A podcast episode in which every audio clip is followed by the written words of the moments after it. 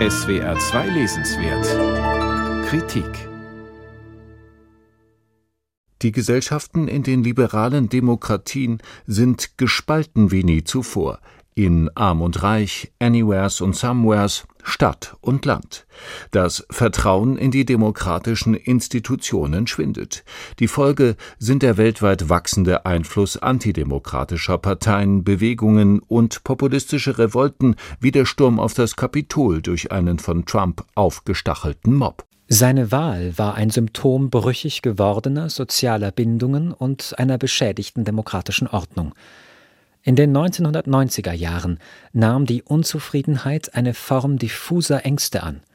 Es verstärkte sich das Gefühl, dass wir die Kontrolle über die Kräfte verlieren, die unser Leben lenken, und dass das moralische Geflecht von Gemeinschaft sich aufzulösen beginnt. Das schreibt der amerikanische Philosoph Michael J. Sandel im Vorwort zur Neuausgabe seines Standardwerks Das Unbehagen in der Demokratie. Sandel gilt als einer der Hauptvertreter des Kommunitarismus, der in den 1970er Jahren als Kritik am Neoliberalismus und dessen radikalem Individualismus der Selbstverwirklichung entstand. Der Liberalismus hebt individuelle Rechte und Toleranz hervor. Im Zentrum der republikanischen Theorie steht die Idee, dass Freiheit davon abhängt, an Selbstbestimmung teilzuhaben. Das erfordert Kenntnisse über öffentliche Angelegenheiten, ein Gefühl der Zugehörigkeit, Sorge für das Ganze, eine moralische Verbindung mit der Gemeinschaft. Zwei sehr gegensätzliche philosophische Ansätze mit erheblichen Folgen für die Vorstellungen vom Sinn und Zweck von Wirtschaft. Für die Liberalen liegt der Zweck nach Sandel in nichts als Produktion und Konsum.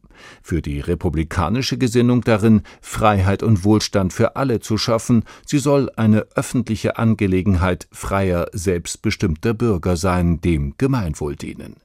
Was zu Beginn des Buches oft noch abstrakt und theoretisch klingt, wird konkret und anschaulich in der Analyse der unterschiedlichen historischen Phasen wie der Zeit nach dem Zweiten Weltkrieg. Als die keynesianische Fiskalpolitik nach dem Zweiten Weltkrieg an Bedeutung gewann, verschwand der zivilgesellschaftliche Strang der ökonomischen Debatte aus dem politischen Diskurs Amerikas.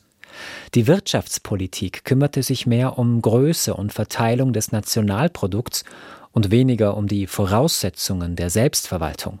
Hellsichtig erkennt der Autor schon in den Jahren nach 1945 den Anfang vom Ende des amerikanischen Jahrhunderts. In dem Maße, in dem Wirtschaft nur noch Konsumwachstum den entfesselten Fluss von Waren und Kapital meint, so Sandels Kernaussage, verliert sie ihre Gemeinwohlorientierung, ihre Selbstbestimmung. Im globalisierten Finanzmarktkapitalismus tritt an die Stelle des Primats der Politik das Primat der Wirtschaft, werden Politiker zunehmend zu Geiseln der Wall Street. Am Ende des Vorworts zur Neuausgabe formuliert der Autor die politische Intention seines Buches. Um die amerikanische Demokratie wieder aufleben zu lassen, müssen wir zwei Fragen erörtern.